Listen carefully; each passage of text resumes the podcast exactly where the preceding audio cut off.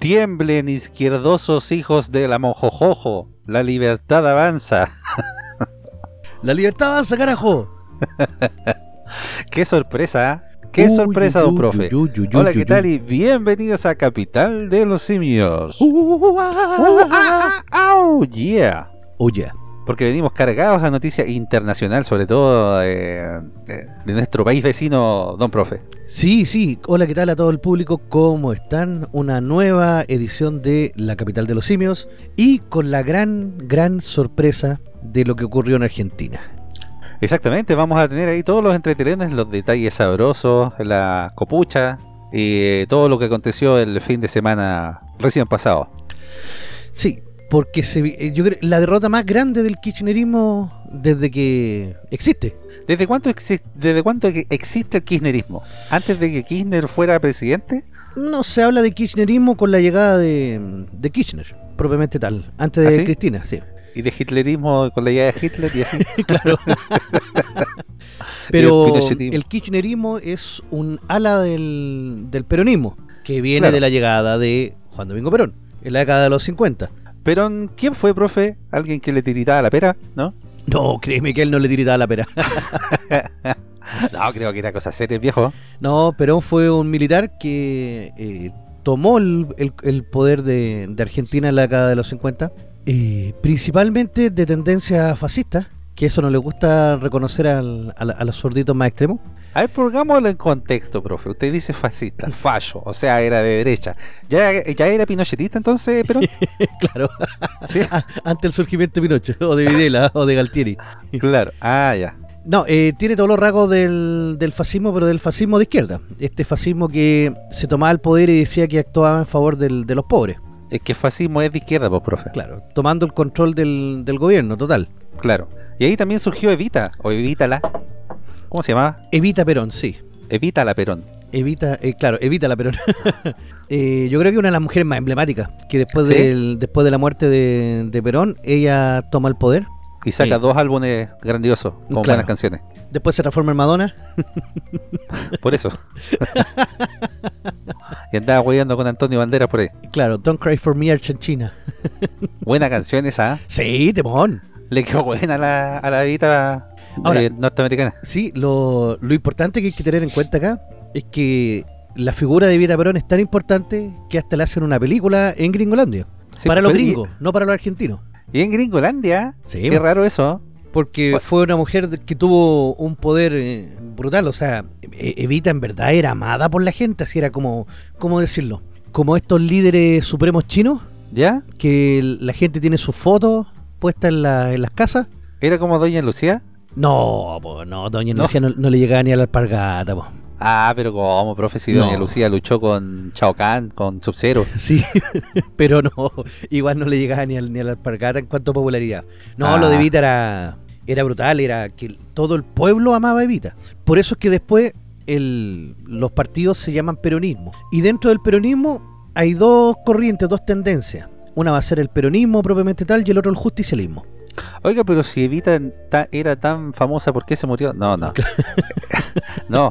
¿Por qué si Evita era la famosa, eh, eh, el, el- ve que machista, el, digamos, el movimiento lleva el nombre de su esposo, más que el de ella? Claro, es que ella se transformó en Evita Perón, por ser la esposa. Claro, pero no sé, pues podría haber sido el evitarismo, El evitarismo. algo así, no sé. ¿Y dónde están las feministas ahí? ¿Ah? Andan cambiando letras y no se dan cuenta que el movimiento lo inició Evita más que Perón. No, Perón es el primero y Perón fue el que trajo una, una cantidad de cambios sustanciales dentro de Argentina. No vamos a decir si fueron buenos o malos, hay que analizarlos dentro del contexto, pero sí el, el tejo político en Argentina se corrió muy a la izquierda. Entonces, lo que gobierna, o, o en- bueno, en este momento lo- los Kirchner, que es una parte del peronismo, podríamos decir que pertenecen a la exconcertación, para hacer un parangón, un paralelo. Es como ¿Quién, que si fuera el P, sí, el- es como que entre el justicialismo y el peronismo sería el PS y el PPD, O sea, la Cristina vendría siendo como la...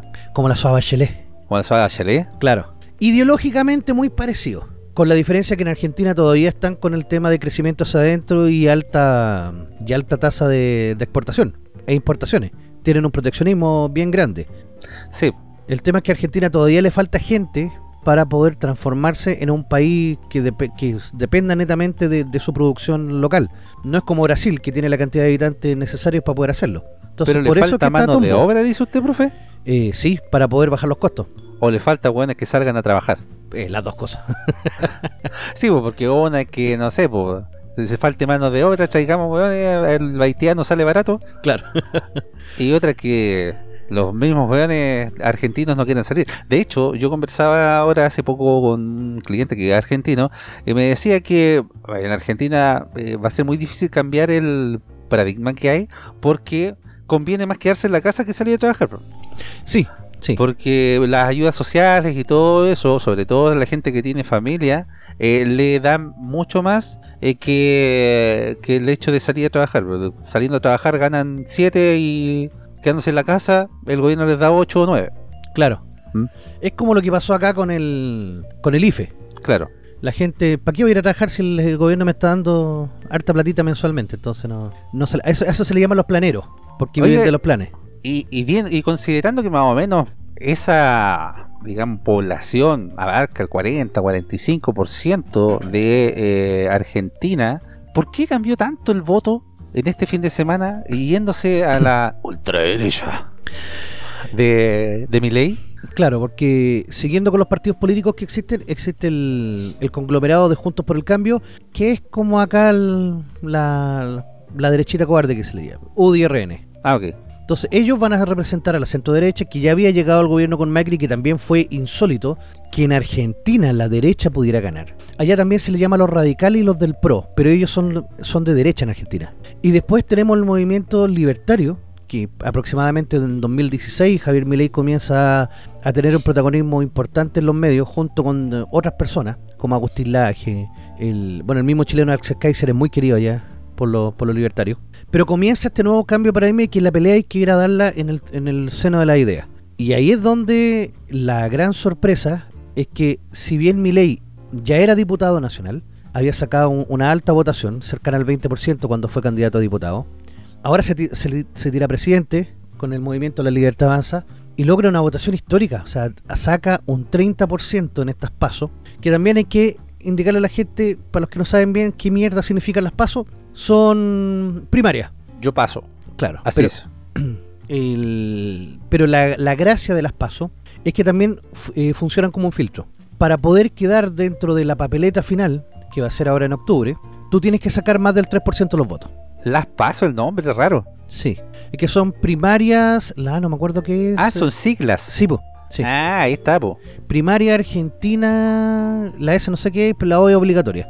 Entonces, todos los que quieran ser candidatos a diputado o senador tienen que pasar por estas pasos y pasar la línea de corte del 3%. Si tú sacas o tu conglomerado saca más del 3%, pueden llegar a la papeleta de octubre. Oiga, ¿y los eh, candidatos allá tienen que renunciar a sus puestos gubernamentales para poder ser candidatos o no? No, no. ¿No? Por ejemplo, Sergio Massa es el actual ministro de Economía y, y lo sigue siendo. el picota. Claro. El weón subió como 300 pesos el dólar el otro día. y no es chiste. y le echa la culpa a Milei. claro. Entonces, el fenómeno que se va a dar acá es el, el siguiente. En Argentina ha dominado por mucho, mucho, mucho tiempo el peronismo, sobre todo después de la vuelta a la democracia. En Argentina la, la dictadura militar cae en el 83. Cae principalmente por la derrota en la guerra de Malvinas.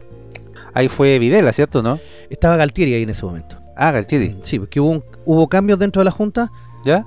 y después Argentina llega a la democracia y desde que llega la democracia han existido gobiernos que son un poco más de centro, como el de Menem, pero Menem em- es como justicialista, entonces igual es, es como de, lo, de la parte izquierda, es como si fueran acá a ver, como que llegó un demócrata cristiano, que estaba aliado con, lo, con el PPD, el PS y los radicales. Ahí aún comían locro. Ahí comía el loco, claro. Locro, Mm. locro. Todavía no llegaban a la polenta. Entonces con el kirchnerismo como que se remarca más este tema del el control total del Estado, del, del pagar favores políticos con cargos públicos. Por eso que en Argentina existe una, ex- una exagerada cantidad de funcionarios públicos que van a Creo que tienen más funcionarios que en Brasil, profe. Claro, y son muchos millones menos. Sí, po. Entonces van a haber muchos que van a quedar sin pega. Y aquí es donde, donde está complejo. Porque netamente el kirchnerismo está muerto. O sea, tendría que pasar algo muy épico para que puedan ganar. Y lo explico de la siguiente forma. Javier Milei solito, solito, saca el 30% de los votos, 7.116.000. Después viene Juntos por el Cambio que aprovechan estos pasos para hacer la primaria, la interna. Acá en Chile también tenemos las primarias, pero son voluntarias. O sea, los partidos no están obligados a inscribirlas.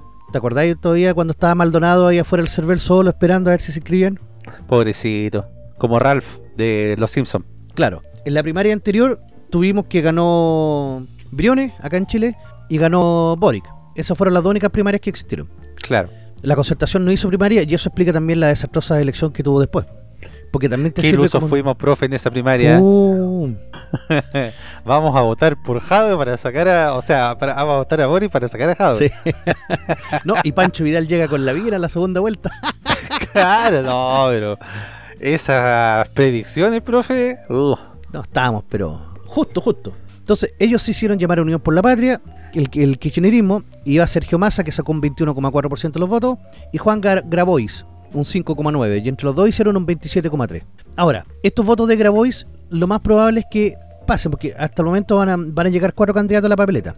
Javier Milei, que sacó el 30%, Patricia Bullrich, que sacó un 17%, que le ganó a la reta, que tenía un 11,3%, entre los dos hicieron un 28,3%, un punto más que el kirchnerismo. Y se alcanzó a meter, hacemos por nuestro país, de Juan Echaretti, que sacó el 3,8%. ¿Y con el 3,8 se alcanzó a meter? Se alcanza a meter porque necesitáis el piso de 3%. Entonces, algunos dicen que los votos de Grabois, que Grabois es como el más revolucionario dentro del kirchnerismo, era el más colorado, se podrían pasar para, para Echaretti. Oiga, pero habían unos super extremos. Yo me acuerdo una mina que estaba ahí eh, también eh, postulando a esta paso. Eh, era súper anticapitalista, súper extrema, no me acuerdo cómo se llama, pero sacó el 0,01% de los votos, algo así. Sí, porque el, la Manuela Castañeda tiene que ser un 0,4, Ella. que iba con el mi- movimiento al socialismo. Esa misma. Ahora, existía un candidato también bastante curioso que se llama Santiago Cuneo. ¿Sí? Y a lo mejor tú lo, tú lo habéis cachado en algún momento. Que era el clásico argentino que tenía un programa de televisión y que el loco los puteaba a todos. Que de hecho cuando murió la reina Isabel el loco sacó una champán y se puso a brindar y dijo Por fin se murió esta vieja de mierda, esta vieja y la concha de su mai. Uno que le cantó una canción a Cristina, ¿no? Sí, sí, es un loco que es súper... Un, un loco pelado. Y que es terrible bocaza. Ah, sí, creo, creo haberlo visto en alguna oportunidad. Ya, ese loco sacó, te digo el tiro, 0,2, 56 mil votos. Ah, le alcanzó caleta. Sí. Entonces, casi todos los eh, movimientos chicos de izquierda o, eh, ¿cómo se llaman estos? Eh, ecologistas sacaron menos del 0,1, 0,2, 0,3. Entonces, van a llegar cuatro candidatos a la primera vuelta, que es Milei, Bullrich, Sergio Massa y Juan Echaretti. ¿Qué es lo que puede pasar acá? Que parte de la votación de Grabois, que es casi un 6%, se vaya con Echaretti, pero va a ser testimonial. Entonces, yo creo que van a apelar al voto útil y mm, harta votación de eso puede pasar a Sergio Massa. El tema es que si los votos de la reta se van a traspasar a Bullrich, yo lo veo difícil. Bullrich saca un 17 y la reta un 11,3. ¿Y dónde quedarían esos votos entonces? Mm, algunos van a ir a Sergio Massa y otros pueden ir a Milei directamente. ¿Cree usted? ¿No será demasiado extremo mi ley para eh, la población argentina? Por eso le preguntaba, profe, en una oportunidad. Eh, yo entiendo que hay un dato, ah, perdón, hay un voto duro, eh, como le decía, de, de esta misma gente que recibe los subsidios y todo eso, que está con eh, el kirchnerismo y con todos estos movimientos. Pero las votaciones dijeron otra cosa. Claro, es que mira, Entonces, Sergio Massa, que es el candidato oficialista, es el responsable directo de la hiperinflación que hay. Entonces la gente de la inflación, yo siempre he dicho, es el peor enemigo de la gente pobre. Y aún así hay gente que vota por él, pues, profe. Es que el otro es votar a la derecha, a la derecha. ¿Y cómo voy a votar a la derecha? No podí. Claro, como los memes, o sea, nos cagamos de hambre, pero por último no gobierna la derecha. Claro. Ahora, lo que propone mi ley ha pegado mucho a los jóvenes, que no están tan adoctrinados, que no tienen la cuestión de la dictadura. Porque en Argentina se acaba en el 83, entonces ya ha pasado mucho más tiempo desde el fin de la En dictadura. Argentina también fue, o es tema el, te- el, el asunto de la dictadura, Sí. como acá. Sí, no, y mucho más. Que en Argentina Se murió. conmemora, se... Sí, en Argentina murió mucho más gente, fue más cruenta la, la dictadura ya. Sí, La, Pero la gente refiero- no avanzó económicamente tampoco. No, no, me refiero, claro, me refiero al, al tema de eh, estarla rememorando o recordando cada vez que se puede. Sí, ¿Los políticos son así también allá? sí, sí. sí. Y, a- ¿Sí? y aprovechan de, de pegar el palo a Juntos por el Cambio. Ahora, lo extraño es que Patricia Bullrich, por ejemplo, ella reconoció que había sido montonera. Montonera significa que era de movimiento subversivo de izquierda. Y la reta había militado en el peronismo. Entonces, eso eran como dos camuflados que estaban ahí. En el fondo, ninguno de estos dos va a hacer los cambios que la Argentina necesita. El tema es que a Javier Milei no lo van a dejar hacer los cambios que la Argentina necesita. Pero yo creo que, profe, a ver, mi humilde opinión es que Argentina ya es un zombie a esta altura, es un hombre muerto caminando. Argentina creo que va a necesitar, no sé, y a esta altura ya no sé si con- ni con eso, eh, un cambio súper grande en, eh, en la mentalidad del, del argentino, eh, en la costumbre, para poder tener pequeños cambios pronto. O pensar en las generaciones futuras y tener cambios a largo plazo. No, estos son cambios de Porque- 20 años. porque la verdad que si sale mi ley, la partida no van a dejar que gobierne. Y segundo, la gente se va a... Creo que va a pasar lo mismo que pasó con Macri. Que Macri yo creo que quiso hacer cambios, no es tan radical como mi ley. sin embargo, la gente igual volvió al kirchnerismo eh, después de él. Es que Macri al final no cumplió con lo que prometió. Y se transformó en un gobierno más de del peronismo. Y si querés que te gobierne un peronista, vota por un peronista. Sí, pero... Ese es el problema que tuvo. También venía con otra idea, entiendo. ¿ya? Sí, y- pero el mismo Milei que dice que a Macri no lo dejaron dentro de los, mi- del mismo partido, de la coalición, no lo dejaron hacer los cambios que él quería. Pero y él obviamente no va a gobernar solo mi ley, po, Mm. si es que sale. Claro, ahora, Entonces... tenemos aquí dos detalles que todavía nos queda por, por analizar. Como esto es simplemente una primaria no vinculante, o sea, los votos de Milei pueden perfectamente desaparecer, pasarse a otro candidato, ahora empieza la verdadera campaña. Claro. El tema es que igual les queda muy poco tiempo, o sea, estamos hablando que en dos meses más se produce la, la primera vuelta. Participó un 69,6% del electorado, o sea, hay mucha gente que no fue a votar, que no estaba ni ahí. Pero no era obligatorio. Sí, pero no fueron a votar, no. Ah, ya, con choro. Sí, po. votaron 24 millones de personas. Igual es caleta. ¿Y cuántos pueden son allá? En Argentina más de 50. Puta, ¿y 25 están cagados de hambre? Claro, entonces el, el problema acá es si yo veo, así haciendo un análisis al voleo, va, todo va a depender de, de cómo se, se maneje la campaña, que a la segunda vuelta va a pasar Milei con masa. Eso siempre que haya segunda vuelta. O habrá segunda vuelta como tal. Mira, para que en Argentina pueda ganar un candidato, tiene que sacar el 45% de los votos. Y si saca entre un 40 y un 45, tiene que tenerle 10 puntos de ventaja a su perseguidor. Ah, o sea, no es un. Eh, Para ganar en primera vuelta, me refiero. No es como el 50 más 1 como, No, como tal. No, no es 50 más 1 como acá. Ahora, or- otro tema para analizar, eh, que es súper importante, aparte de que la participación fue súper baja, el tema de el sistema electoral propiamente tal argentino, que es un- una burla. Milei dijo que le habían cagado como con 5 puntos. Yo creo, ¿ah? Porque se vio mucho en varios videos que andan circulando que las papeletas de mi ley habían desaparecido, que se habían roto mágicamente. O que la, Que- o que la gente, al no saber, la gente llegaba y decía, oiga, ¿sabe qué? Me falta, falta la boleta de Milei. Ah, cantó el voto, no puede votar. Exacto. Eso es corroborado, profe. Oiga, y eh, también aparecieron hasta fantasmas. No sé si cachó Sí, un video de una señora que fue a votar y después la fueron a buscar, que no salía, que no salía, y no había nadie, pibe, no había nadie. Y yo le tenía el documento, le tenía el DNI y, no salió, Sí. y no salió. La vieja se habrá arrancado por la ventana. No sé. O a lo mejor simplemente salió de la urna y nadie se dio cuenta, tomó su carnet y se fue. No, pues si le tenían el documento. Por eso, pero se lo pasaron, no sé, ahí. el fantasma de, de la elección. Claro. Entonces, Milei con el 30% que tiene, que ojo, las encuestas le daban un 15%. Y mucha gente que quería votar por Milei prefirió votar por Bullrich para que la reta no llegara. Es que el sistema de mierda también que tienen, pues, profe. Sí. Entonces, yo creo que va a haber algún tipo de voto que se va a devolver en este caso a Milei. Ahora, están todos con el culo a dos manos porque nadie pensó que Milei solito sacaba el 30%. Y eso significa que puede pelear por tener mayoría en el Congreso, si sumamos a la gente juntos por el cambio. En el sentido que no salga, igual la fuerza de mi ley podría tener mayoría en el Congreso. Sí. mm, ¿Sí? Sí, y ese va a ser un factor también súper importante para cualquier proyecto de ley que quieran hacer el- los demás. Claro. Casi todo el mapa argentino se teñió de, de violeta, del color de la libertad avanza. Entonces, que haya ganado en, en reductos históricos de la izquierda, como por ejemplo en Misiones, que haya ganado en, Sal, en Jujuy, en Salta, es, es potente, es potente. Por eso es raro el cambio de pensamiento de, del votante. Pero yo creo que es Eh, más voto joven. Es como lo que le pasó a Boric ahora. Pero tanto joven hay allá en Argentina. Sí, es que había mucho joven que no había votado y que con Milei se enganchó. El fenómeno de las redes sociales también es súper importante. Sí, pues. A Milei tú lo podías conocer por YouTube, no solamente por, lo- por que salieran en, en la tele. ¿Y existe el voto en el exterior para estas elecciones allá en Argentina? Para las o pasos no, se para la primera vuelta sí. Ah, entonces igual a considerar. Sí, Hay pero, mucho- pero no es tanto, no es, es, es como acá es en que- Chile. Es que, profe, hay 5,5 millones de argentinos que se fueron en, los últimos, creo, dos o tres años. Pero igual, si es que son la mayoría todos adultos, eh, igual es una fuerza importante, porque eso no van a votar por, por una derechita cobarde, creo yo, menos por la izquierda. No, no, no, en ese caso yo creo que se van a ir con, con Milei, pero de todas formas, o sea, lo- los resultados son, son brutales, nadie se esperaba un 30%, y ojo que, insi- insisto, era más, porque mucha gente se quedó sin votar por Milei.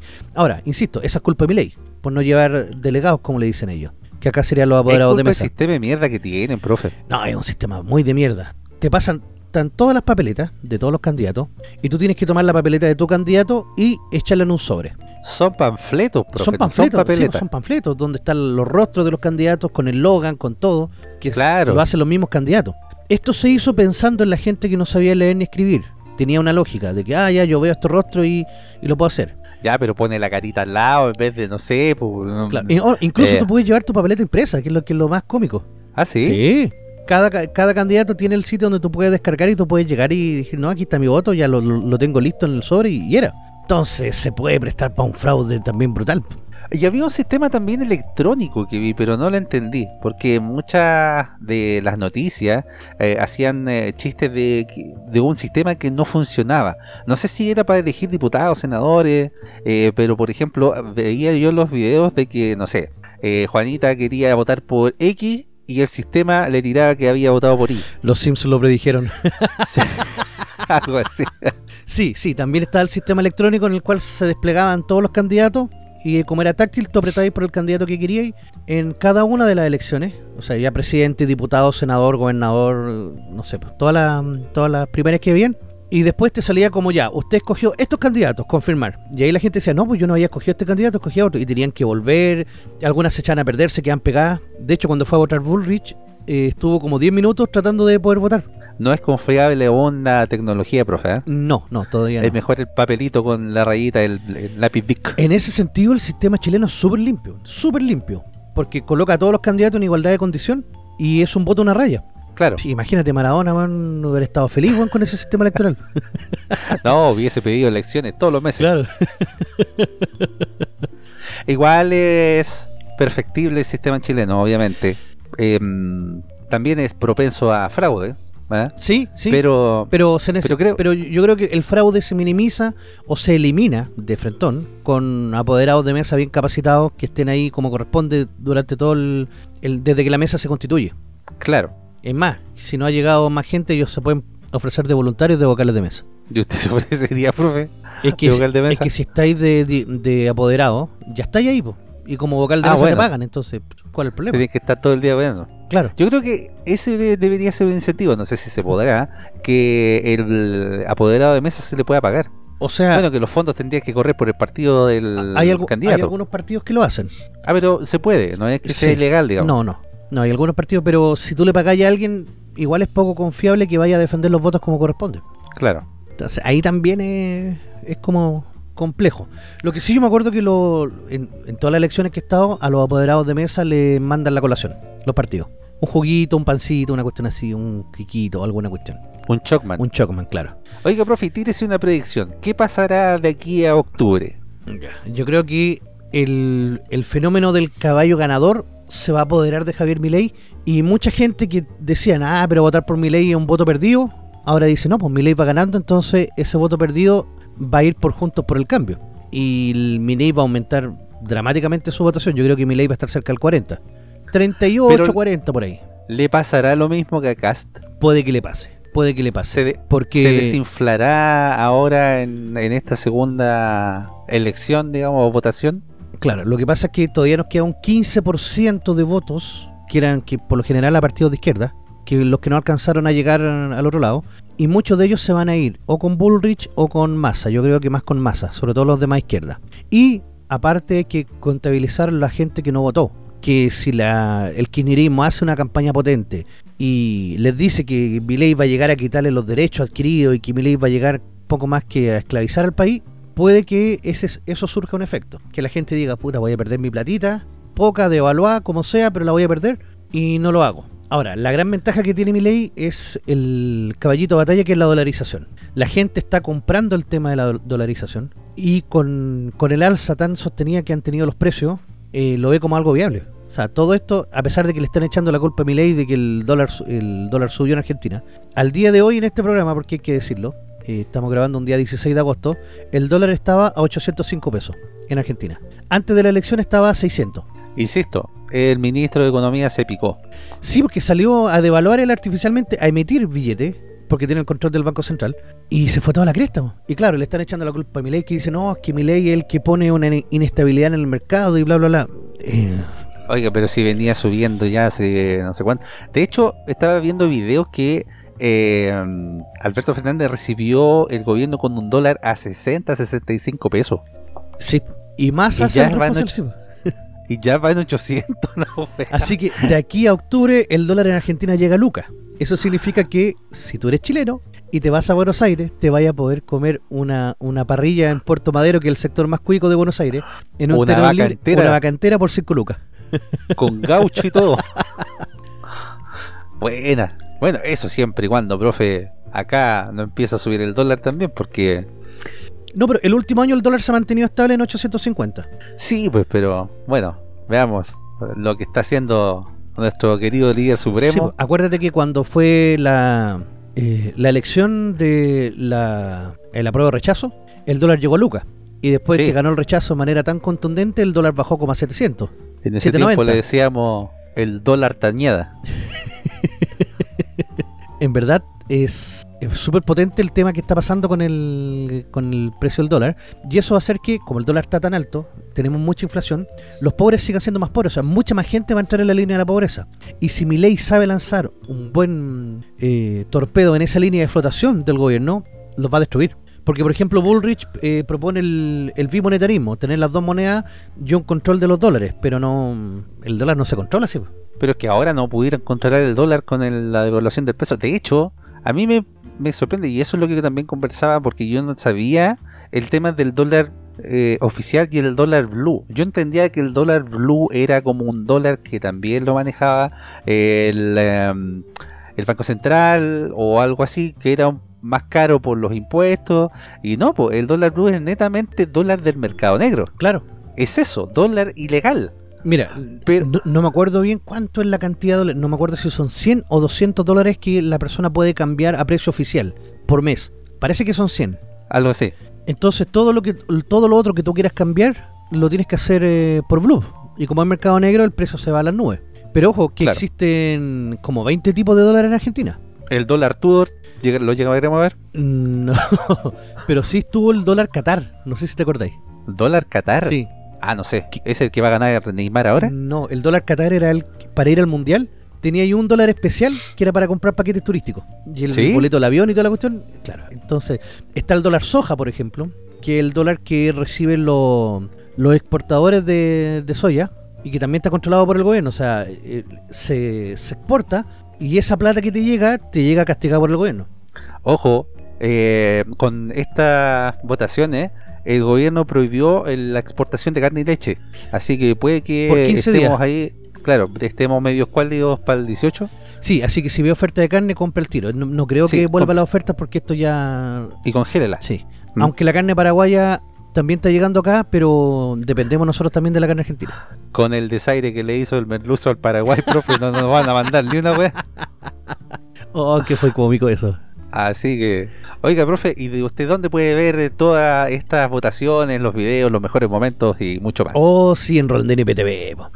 Por supuesto, profe, porque Rolandino IPTV le ofrece más de 11.000 canales en vivo de Latinoamérica y el mundo, incluyendo deportes, noticias, entretenimiento y mucho más, todo en calidad HD, Full HD y 4K Con Rolandino IPTV puedes disfrutar de tu programación favorita en cualquier lugar y en cualquier momento, ya que es compatible con una amplia variedad de dispositivos incluyendo Smart TV, tablet, teléfonos inteligentes, computadoras y consolas de videojuegos.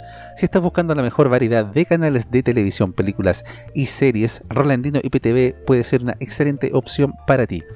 No esperes más y solicita hoy mismo tu prueba de 3 horas al más 569 78 69 08 12 más 569 78 69 08 12 o visita su página de Instagram Rolandino TV porque Rolandino IPTV tiene la mejor forma de ver televisión, profe. Éjale, grande Roland. Grande Roland. Ahí se pueden ver todos los partidos, todas las premiaciones de eh, Copa Chile y todo. Lo vamos a tocar en el segundo bloque. Exactamente. Vamos a una pausita, profe, y ya volvemos con más Capital de los Simios. La capital de los simios. Quédate en casa con Rolandino y PTV, la nueva forma de ver televisión. Más de 4.000 canales en vivo de Latinoamérica y el mundo, incluidos todos los canales premium de cine, deportes, adultos y más. Contenido VOD más 11.000 películas y 800 series. Servicio multiplataforma para Smart TV, TV Box, Apple TV y iPhone, smartphone, tablet, PC, Xbox y PS4. Solicita tu demostración gratis de 3 horas y si mencionas al programa Capital de los Simios tendrás un descuento al contratarlo. Para más información o consultas, visita la página oficial de Facebook www.facebook.com Rolandino IPTV o comunícate directo por WhatsApp al más 569 78 69 08 12 más 569 78 69 08 12 Rolandino IPTV la nueva forma de ver televisión. Y estamos de vuelta una vez más con su programa favorito denominado La capital de los simios. Oh, yeah. Oh yeah. Venimos con hartas eh, cositas interesantes en este bloque, profe. Contingencia nacional y lluvia. Lluvia de memes por el cambio de gabinete. Oh, sí. Sí. Oiga, perdóneme, ¿ah? pero más ordinario que polerón de cuarto medio. La... Mira, ya sabíamos que, que Giorgito se nos fue. Se nos fue. sí, Y yo creo que dejó un gran hueco en la moneda. exactamente. Uno muy grande. que esperemos también se vaya luego. Sí, pues, no, no aguantó más presiones. Y yo creo que, mira, se venía la acusación constitucional heavy de los republicanos. Oiga, eh, ahí quiero detenerme un, po- un poco, profe. ¿ah? Gran jugada de los republicanos. No sé si fue una jugada inteligente, pero gran jugada. Sí, ¿Por qué digo que no fue una jugada inteligente? Porque escuchaba por ahí que eh, Napoleón dijo una frase, algo de eh, si tu enemigo lo está haciendo mal, tenés que como que dejar que el weón se mande cagar. Giorgito lo estaba haciendo mal y lo podía hacer peor, para beneficio de todos. se podía hacer más mal. Eh, sí, Giorgito se podía superar a sí mismo. Así como nuestro líder supremo se supera cada día, ¿m? y cada día un Boric contradice un Boric, Claro. ¿Mm? Entonces, Giorgito yo creo que también lo podía hacer mal. Pero igual había que, creo que tener un responsable político por todo lo que está pasando. ¿Mm? Sí, sí. Y Entonces yo creo que el Partido Republicano le hizo un gran jaque mate al gobierno en este sentido. mira, se supone que el- los republicanos tenían una tenían pruebas de que Giorgio estaba involucrado. Entonces, con esas pruebas, si se votaba la acusación y era considerado eh, para destitución, él no puede postular en ningún car- cargo público en cinco años. Entonces yo creo que por eso el loco decide bajarse o el gobierno le dice ya, hasta aquí nomás llegaste. Y Republicano recula y se echa para atrás y dice ya, no vamos a lanzar entonces la acusación. Porque podrían haberlo hecho igual, pero el tema es que ya no iban a tener los votos. Y esa acusación, profe, ¿se puede hacer él ya no estando en el gobierno? Sí, porque, ¿Igual? porque es por responsabilidades mientras él estuvo en el cargo. Ah, ok. Pero con sacarlo ya igual es, es como un gesto y decir ya, ok, no lo pueden más. Ay, no me voy más mi pelado. Claro. Entonces, Lo claro, dejó en la casa haciendo el aseo. claro. Ahora, eh, en teoría, porque también dicen que fue un gran acuerdo, que esta fue como lo que el gobierno dijo ya, pero se sientan a la mesa a negociar el tema al 6%. Claro. Ahora va a disfrazar a la Irina y le va a poner ropa de hombre y le va a poner un... la piedra del cero. Claro. Entonces, al final, se hace un ajuste más, más grande. Se van varios ministros. Algunos que tú dices, ya, ¿y por qué se va este? Pero era como para... Para embolar la verdad, nomás yo cacho, profe. ¿ah? Sí. ¿Para qué andamos con cosas? ah? Ahora, lo más importante es que RD se queda sin, sin ministro. Lo sacaron. Sí. Vio más, profe. su fuerza dentro del, del gobierno propiamente tal. Y el Partido Comunista se afianza. A ver, veamos los detalles. Ya, primero, se va Giorgio Jackson, eso está, está claro. Obvio. Lo echaremos de menos. Claro, lo vamos a echar de más. No te ándate. Vámonos todos tú solo. Claro. Lo iremos a ver a su fundación George Jackson, Claro. en donde él donaba su plata. Ya, Javier Atoro ingresa al Ministerio de Desarrollo Social. Por Georgito. Por Giorgito, sí. ¿Quién es Javier Atoro? ¿Quién es Javier Atoro? Era la antigua ministra de Bienes Nacionales. Chuta, complejo. Bienes nacionales. Sí. ¿Y por qué digo complejo?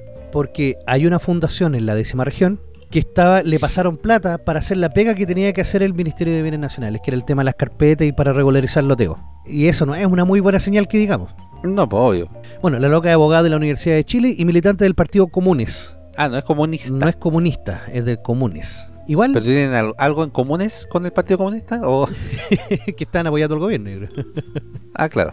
El otro que cantaba que iba a salir era el ministro de Educación. Se va a Ávila y asume Nicolás Cataldo, una persona que es, a ver, colega, colega, profesor de Historia y Ciencias Sociales. Y él se desempeñaba como subsecretario de Desarrollo Regional y Administrativo. Pero él tiene tejado de vidrio, po, ¿Por qué, profe? porque se mandó unas declaraciones fuertes antiguamente. Exactamente. Tiene varias declaraciones. ¿eh? Por ejemplo, acá tenemos una que dice que carabineros torturadores, como los, pe- como los peores tiempos de dictadura. ¿eh? Eh, otra que dice, en las marchas carabineros infiltrados, en el Senado fachos designados. Eh, otra más. eh, la crisis de Gualmapu se aborda con diálogo y no con más violencia. Importante distinguir delitos de la reivindicación de nuestro PGO, no sé qué mierda, y el conflicto del Estado chileno. Pueblo originario. Oh, activista cagar. Sí, Claro. trató a carabineros de perros, torturadores y asesinos. Claro. Ese es nuestro ministro de Educación. Mira qué lindo. Así que este yo creo que es el que se le cae la primera acusación constitucional. Yo creo. Para allá, para allá va. Es que yo creo que nuestro líder supremo dijo algo tiene que estar pasando en nuestro gobierno. ¿Por qué no está yendo tan mal? Tiene que haber un maricón aquí. y descubrió la raíz del problema y cambió al, al ministro. No, pero había uno, po. Sí. Por eso le digo. Ah, sí. Ahora, Nicolás Cataldo es del Partido Comunista, era que no. La mayoría de mis colegas son, son comunistas. Qué raro. Este es el que está embalsamando a Telier. Ah, perdón, el que está. El que lo irá a reemplazar en, en, en, digamos, en la presidencia. Mira, hay algunos que dicen que Telier ya está muerto. Sí. Sí. Pero hay otros que dicen que no, que lo mantienen ahí. Ahora, yo no sé qué es lo que ganarían ocultando la muerte de Telier, la verdad, no. Es como, es como Lenin, yo creo. Claro. lo tiene en una vitrina. ¿Y por qué? No sé. No sé, de verdad no, no- no entiendo el por qué ocultar la muerte de Telier si no va a salir la gente a las calles a llorar por él. No, no, se murió, ah, se murió un weón, ya, listo. Entonces, yo creo que ahí se confirmaría la teoría de que Telier era el- como el verdadero presidente, entre comillas, y que Boric eh, sería un, uno más manejado por el Partido Comunista. Pero si desde que el loco entró al hospital, el gobierno ha seguido dando palos palos de ciego. Claro, no tiene a su líder supremo de verdad, a lo mejor. Claro. Y si le digo lo siguiente, ¿a qué se le viene a usted a la mente? TVN, a la hora de almuerzo. TVN a la hora de almuerzo, sí, pues. Claro. Los Venegas, pues, profe. Los Venegas, porque Carolina Redondo Marzán, la Carolita Marzán, 37 años, que es independiente del PPD, va a asumir el Ministerio de la Cultura. Independientes del PPD, profe. Sí, independiente pro PPD. Reemplazando a Jaime de Aguirre. Jaime de Aguirre, que había sido ex ejecutivo de Televisión Nacional. Ah, ahí está, por pituto. Claro.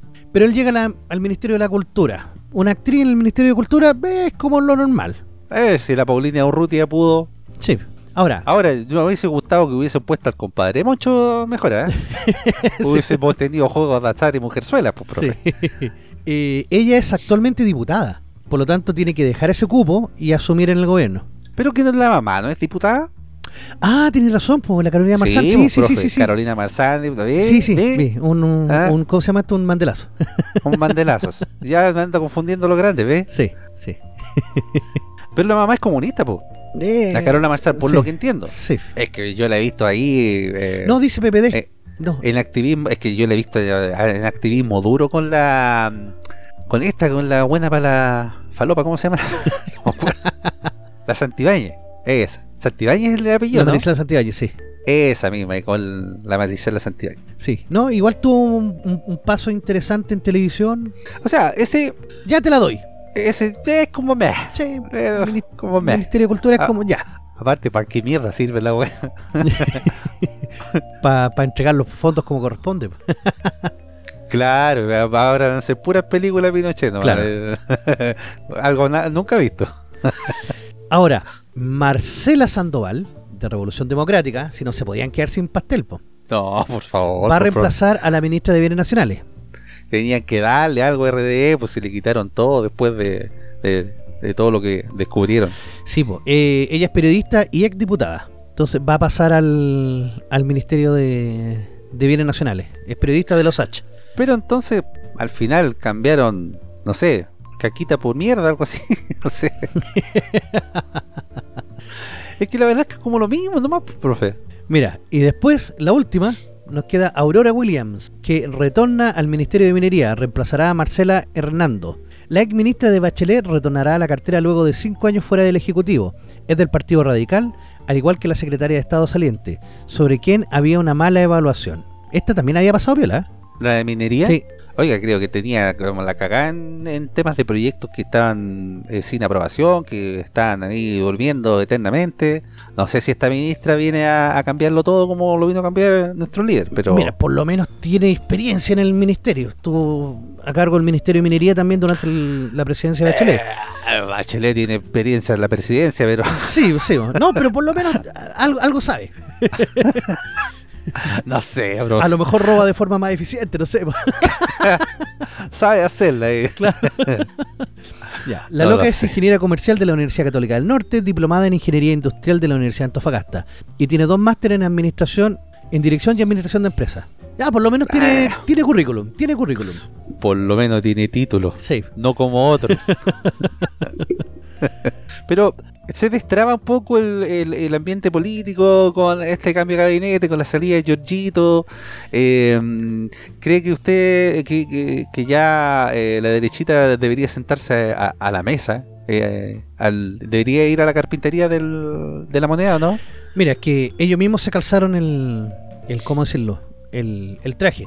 Ellos dijeron que mientras no se le era Giorgio, no se sentaban. Se fue Giorgio, ahora tienen que sentarse. Ahora, una cosa es sentarse y otra cosa es decirle que todo que sí al gobierno. Obviamente. Sí. Porque el gobierno está eh, planteando el tema de la reforma de, de pensiones más que el acuerdo eh, tributario, digamos. Ahora. Es que es su caballito de batalla. El gobierno va a tener que ir con todo con esta. Mira, y aunque sean dos puntos que ganen, va a ser triunfo para ellos. Dos triunfos que vayan para la cuestión solidaria, porque van a tener más mano para echar platita. Sí, po. En ese sentido, se está proponiendo que todo el 6% se vaya se vaya al fondo común, ¿cierto? Por parte del gobierno. Claro, el gobierno quiere el 6% a un fondo común, pero la gente en general desea que el 6% se vaya a la, a la capitalización individual. La gente no quiere ese 6% solidario. ¿Y esto cuándo ya se tiene que aprobar? Porque entiendo que esta ley del 6% eh, ya fue como aprobada, entiendo, para que se ponga en práctica. No. O, o primero tiene que aprobarse una reforma o... No, tienen que negociarlo. Sí, lo que pasa es que el gobierno en este momento no tiene los votos. Ah, ok. Y como no tiene los votos, tiene que sentarse a negociar con la oposición para que. porque esta es una reforma eh, constitucional. Sí, pero a eso voy. El 6% se ideó en el gobierno de Piñera, ¿cierto? El 6% adicional. No, se estaba, se estaba debatiendo, pero no se llegó a puerto. Ah, ya, no, a eso, me, eso tenía la duda. No, todavía no se aprueba ese 6% como tal. No. ent- Ah, Entonces lo que el gobierno quiere en este momento es que el 6% vaya directamente a la. a- ¿Cómo se llama esta cuestión? A, Al fondo a un fondo solidario que a una fundación. Claro, que según ellos es para subir las pensiones de los, de los abuelos. Porque dicen que no hay plata para el próximo año para, para cubrir la, la, la PGU. Y quieren que llegue a las 250 lucas. Entonces, supuestamente con este 6% lo lograrían. La UDI mandó otra, otra propuesta en el cual el 6% se va a fondo solidario, o sea, a fondo común, perdón, a capitalización individual, y además se sube a 250 la, la PGU, haciendo otras modificaciones. Pero obviamente el gobierno no quiere esto, si el gobierno quiere tener ahí platita a, al- a que echar mano. Obviamente, pues profe, si van a seguir ideando fundaciones y alguno que otro trucho movimiento para poder hacer alguna in- insurrección en algún futuro. Sí, Tienen que, hay que tener plata si la benzina sale cara. sí. Entonces, aquí el gobierno lo que está haciendo es, eh, entre comillas, sentarse a negociar, pero, como digo, aunque sea un 2%, para ellos ya es, es ganancia. Es que un 2% de los cotizantes, profe, igual es caleta Sí, plata. po, sí, po. es mucha plata. Pero el 6 es mucha más, pues. Obvio, po. Entonces, en este momento, el gobierno al final lo que tiene que hacer es, entre comillas, llegar a un acuerdo con la oposición, mandar el proyecto a la Cámara de Diputados, que el proyecto sea aprobado, que pase al Senado, que sea aprobado y promulgarlo como ley. Si no llega a acuerdo, el gobierno igual puede mandar el proyecto, pero corre el riesgo de que sea rechazado y que ese proyecto no se vuelva a ver por un año más. Lo que le pasó a la reforma Lo que tributaria. le pasó a la reforma tributaria. Así que ahora el nuevo pacto fiscal que le están llamando, no, no, no, no puede ser. Y ese tema, profe, eh, este pacto fiscal como tal se tendría que presentar como proyecto en la Cámara de Diputados y como tal, así como para pasar la piola como pacto fiscal. Claro, porque supuestamente no es una reforma tributaria, según lo que explica el gobierno. Es una reforma tributaria a todas luces. Pero Sí, al obvio. cambiarle el nombre y, y la figura, así los- como los. ¿Cómo se llaman? Los tecnicismos y todo. como los secuestrados permanentes, no sé. pues, estos tecnicismos que hay le permitirían ingresarlo, pero ya le advirtieron que, por ejemplo, la. eh, ¿Cómo se llama? La, la abuela ¿Ah? dijo que ella no puede volver a presentar su proyecto de retiro porque fue rechazado. Pero ella le va a llamar así como eh, Retiro 2.0 o le va a cambiar el nombre para, para poder volver a presentarlo. Porque dice, si el gobierno lo, lo quiere hacer, yo también estaría en el derecho de hacerlo. Y ahí abrir la puerta a, a que puedan hacer lo que quieran después con las leyes cambiándole una coma, porque no, técnicamente no sería la misma ley. No veo falla en la lógica de la abuela, ¿eh? Claro. Entonces, técnicamente no pueden presentar ninguna reforma hasta el próximo año. Y ojo, no es que el primero de enero lo puedan hacer, sino que tiene que pasar un año corrido desde que se rechazó. ¿Cuándo se rechazó esta Me reforma? parece que en abril. Ah, igual es que harto, harto rato ya. El problema es que ya no saben a, le- a- a dónde echar eh, mano para las platas. Pero las platas se las han repartido entre ellos nomás, pues, profe. O sea, 35 mil millones que ya llevan las fundaciones. Es harta platita para que andan con Es que cosas. aquí es donde van yo creo que muchos van a tener que devolverla y no están en condiciones. Hubiese, al- hubiese alcanzado para hartas cosas. Hartas Uh, cosas. caleta. Pero mira, ahora, en estos momentos, el Consejo de Defensa del Estado por fin, por fin, se creyó. ¿Contra quién resulta el Eh, responsable? La clásica, sí. Pero que sacan con esa querella, pues, profe. es para la tele nomás, pues, profe. Claro. Eh, presentó una querella criminal por fraude al fisco en contra, no, con nombre y apellido, en contra de Diego Ancalao y del representante legal de la corporación Kimón, Jaime Wincahue. Y todos quienes resultan responsables. ¿Ancalao no era amigo de Don Ketchup o no? ¿Quién era Don Quecho? ¿El que Cavada? Sí, ¿Sí? Diego Ancalao fue el que presentó la firma con el notario muerto. Ah, ahí está. Ah, ya venía trucho. Sí, po. No, sí, el- el- la cuestión que pasó ahí eh, es brutal porque se confirmó que los locos recibieron la plata y lo que, lo que hicieron fue Jaime Wincahue sanear las deudas que tenía el Instituto Profesional y, y Centro de Formación Técnica Los Lagos. Después se le vendió a Diego Ancalao en 24 millones de pesos, que es una cifra irrisoria. Y el, en este momento la corte anuló esa, esa venta, pero ¿cómo van a recuperar la plata? No sé, bueno. No, topó para adentro. Yo creo que esas plata ya se perdieron, profe. Pero por último podrían pagar con, con cárcel. Está esperando usted, profe, que la policía pague en carne nomás. ¿eh? Y no es chiste. Lo único que que quiere es verla ahí, pagando en carne. en todo caso. Pero por lo menos tarde, pero llegan. Porque todos decíamos, ya, pues si el gobierno no está tan pendiente, a pesar de que el Consejo de Defensa del Estado es autónomo, pero el gobierno puede presionarlo.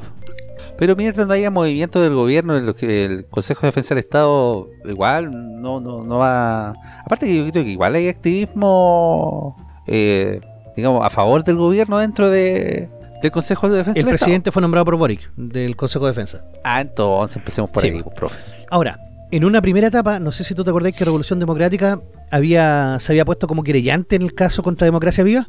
Sí. Ya, el tribunal lo excluye a RD como querellante y lo pasa a dejar Ujú. como querellado. Pero ¿qué es lo importante? Porque si e- ellos eran querellantes, ellos podían conocer todas las todos los movimientos que podía hacer la fiscalía y, y- Sí, para y eso conocer las carpetas. hacer Sí, ese movimiento. Entonces ahora lo dejaron fuera. Y eso es bueno. Toma. Así como es bueno que también eh, la justicia falló a favor de los constituyentes, profe. ¿eh? ¿De quién, perdón? de la asamblea de los constituyentes. Ah, verdad. No sé si eh, conoció ese fallo de. mm, eh, creo que fue Contraloría o no, o fue. no, fue la Corte Suprema. La Corte Suprema. Que dijo que ellos tenían atribuciones, todas las atribuciones, para cambiar, eh, eh, digamos, los textos o, lo presentado por los expertos. Sí, porque para, eh, por algo fueron escogidos. A ver, técnicamente, para que quede también bien, bien claro el tema de la, de la convención, los muchachos, lo- los expertos, proponen un texto en el cual se le hacen enmiendas. Los, los- los que fueron electos democráticamente le pueden hacer las enmiendas que quieran. Si esas enmiendas son aprobadas por tres quintos de, la, de los constituyentes, pasan a una comisión mixta con los expertos. Y de ahí se tiene que volver a votar. Entonces pueden proponer todo lo que quieran. Pero- el tema es primero es que te lo aprueben y segundo que pase el filtro de los expertos. O sea, es mucho más difícil colocar cualquier eh, iniciativa que tú quieras. Pero en el caso que pase, que tenga los votos para poder hacer eso, puede pasar perfectamente. Y ahí tú podés volver a la constitución antigua o incluso liberar más la constitución que tenemos. ¿Pero usted cree que la gente eh, se irá a informar en este en esta pasada con el tema de la constitución? Yo creo que está súper apagado No. el tema y la gente está decidida a rechazar y Sí, chao. ya fue. El problema es que el gobierno va a incentivar una tercera. y una cuarta Sí. y así vamos a estar en un bucle No, eterno. horrible, horrible. Y yo no sé si es peor cuando estén como oposición, porque van a estar en oposición, no creo que salga un gobierno de izquierda eh, en las próximas elecciones. No, no, no. No, yo Lo creo dudo. que está pasando el mismo fenómeno que Argentina. Claro. Entonces no sé si va a ser peor en ese sentido cuando sean oposición, eh, que estén ahí... eh, Van a estar todos los días en la calle, weón. Van a reinventar el estallido y otras cuestiones. Ahora vamos a ver si la persona que esté en el mando va a tener la suficiente mano dura como para frenar todo esto de, de raíz. Porque si le dais un poquito la mano, no conviene. No, la verdad que no, Sí. profe. Oye, y lo que dijimos que también íbamos a tocar dentro de esta dentro de este bloque, el papelón de la NFP, weón. ¿Cachaste lo que hicieron, weón? ¿Qué, ¿Qué pasó ahí? Que vuelva Que Jadwe. Jadwe, sí. Pero, pero el bueno sí, no dejado de No. Recoleta. El que nos dio una Copa América. Ese mismo. Que ahora, pobrecito, está todo cagado. Creo que duerme en un colchón ahí tirado Claro. en la casa de la mamá. está más flaco. Está más flaco que el Merluzo. Me parece que ¿eh? sí, sí. La última que se vio, Sí. sí, estaba muy flaco. Sí. Ya, la NFP había un partido entre la final de la zona sur de la Copa Chile. Entonces se enfrentaba la U de Conce con Temuco. Y ganó la U de Conce. Entonces, por ser el ganador de la zona sur, la NFP le da un lindo y hermoso galvano. Una hueá más fea que la cresta. Galvano. Un reconocimiento, una. una ¿Cómo se llama? Un. eh, uno de estos cuestiones que compráis por 5 lucas. y que dice lo siguiente. En el, Sí. Bio Bio. La ciudad de Concepción reconoce al club Sporting Cristal, campeón del fútbol peruano, por su trayectoria en torneos internacionales. Concepción, 6 de marzo del 2019. Ah, pero eso fue para la foto entonces, no más, profe. sí, pues, pero ¿por qué ocupan a, a- a quién se le pasó? No sé. Oiga, y se puede ver ahí el, el, el jugador que recibe el, el, el trofeo. Porque estos son de estos, de estas cuestiones de Sí. cristal, ¿ah? de vidrio, que hacen grabados con, con láser, no sé cómo, cómo lo harán. Eh, pero se ve recibiendo el trofeo, y pero que chucha, así como la cara de sorprendido y de interrogante que tiene, no se la saca Yo lo habría tirado al suelo, carepalo. No, claro, yo se los tiro. Como, oye, te equivocaste, bueno, que dice Sporting Cristal 2019. Ya, pues, para la cuestión. ¿Y de quién fue el papelón entonces? ¿De quién fue la responsabilidad del Marcelo Sala? Todavía es, es dueño de Deportes Temuco, ¿no? Eh, Sí, todavía es dueño de Deportes Temuco, pero no. Sí. No, el. el capitán La Eh, se están pasando la pelota entre ellos para ver quién fue el que les pasó ese galvano. Pero esto puede llevar a alguna amonestación, algún al- alguna sanción por parte de la NFP. Eh, para el dirigente, para el que está a cargo del torneo de competencias, podría ser, pero. eh, claro, Pa- Pablo Milad no está en Chile, está en, en Paraguay, en la sede de la Conmebol, y empezó a pedir explicaciones. ¿Qué diablos pasó? Ordinaria, profe. es como que te caes, puta, no tenemos trofeo, weón, ¿qué hacemos? Ah, weón, sácate esta weá, si esa vez los peruanos no vinieron, weón. No se van a dar cuenta. No se van a dar cuenta, weón. Estos weones no saben ni leer. Pásaselo. No, qué horrible, qué horrible que. Así como, ¡eh! Tenemos premio, güey, lo vamos a ver. No, pues este no es para mí, pues. Claro. Ah, ¿Y cómo no lo vieron? ¿Cómo no lo revisaron? Fue como, ah, si total el lado de Conce, bueno, nadie se da cuenta. Eh, eso no les pasa por, por jugar con equipos chicos. Este, este Sporting eh, de eh, Perú ¿es efectivamente vino a jugar en ese año, en la Copa Libertadores sí. ¿sí? Sí. ¿Y no se lo no, no le dieron este trofeo? ¿No se lo entregaron? ¿O fue una duplicidad, digamos, de, de trofeos que había? Yo creo que no se lo entregaron. ¿No? No. Y que seguramente había otro que era igual y lo tomaron y se lo llevaron. Pero, A lo mejor se llevaron el de 2023 en el 2019. claro. Fueron unos visionarios, unos adelantados a su Claro. época. Puede ser, profe. A lo mejor Marty McFly está jugando algunas bromas por ahí. Capaz, po. Venga a revolverlo todo. Claro. Y está cambiando los trofeos. Pero qué rasca, weón. No, ordinario, eh, profe. No, muy ordinario. Más encima la cara de desilusión del capitán, no sé. Entiendo que el, capi- sí, el capitán del equipo, la cara de desilusión del Oh, no se la saca nadie. Pobrecito. sí, pues, no, y eso lo, ¿qué? ¿Lo, lo van a dejar en el, en el salón de trofeos de lo de Conce, a Arte que tiene poco. Puta, por último que inviten a Sporting Cristal y se saquen una foto con ellos. claro, y se lo entreguen así como. y que le, ra- le- le rajen la fecha con, con diamante, así como para borrarlo, ¿verdad? Y le colocan un papelito encima. oh, qué terrible, weón, qué terrible. Bueno, si era Sporting Cristal, por último, no sé, pues una java de cerveza, si era Cristal, claro, hubiese sido, hubiese sido más, más mejor. como más digno, po. Más digno, sí, pues, profe. Oh, qué terrible, qué terrible. Bueno, pero eso tenemos en el fútbol chileno.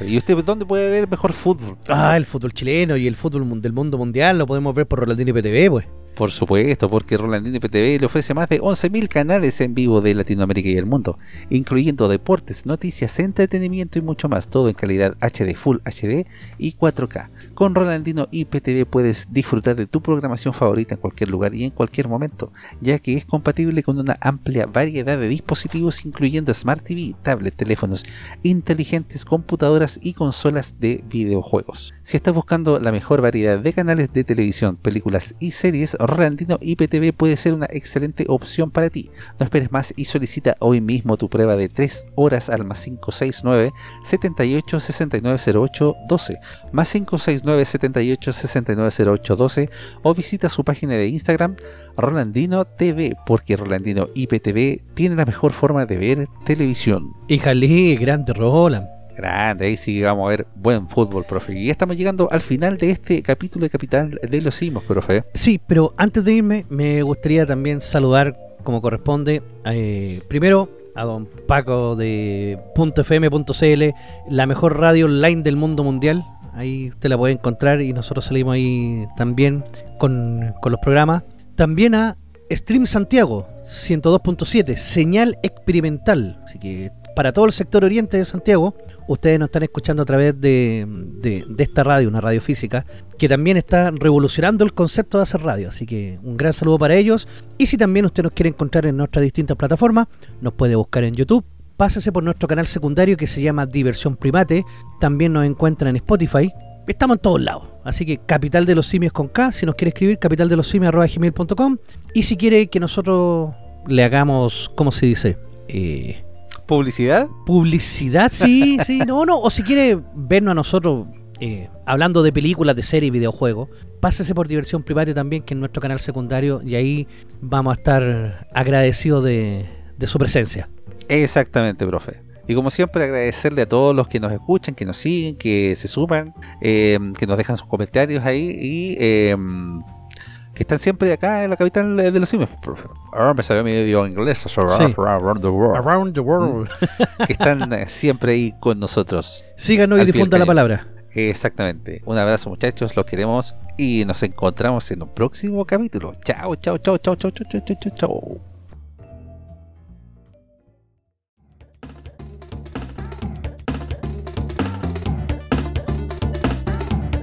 la capital de los simios.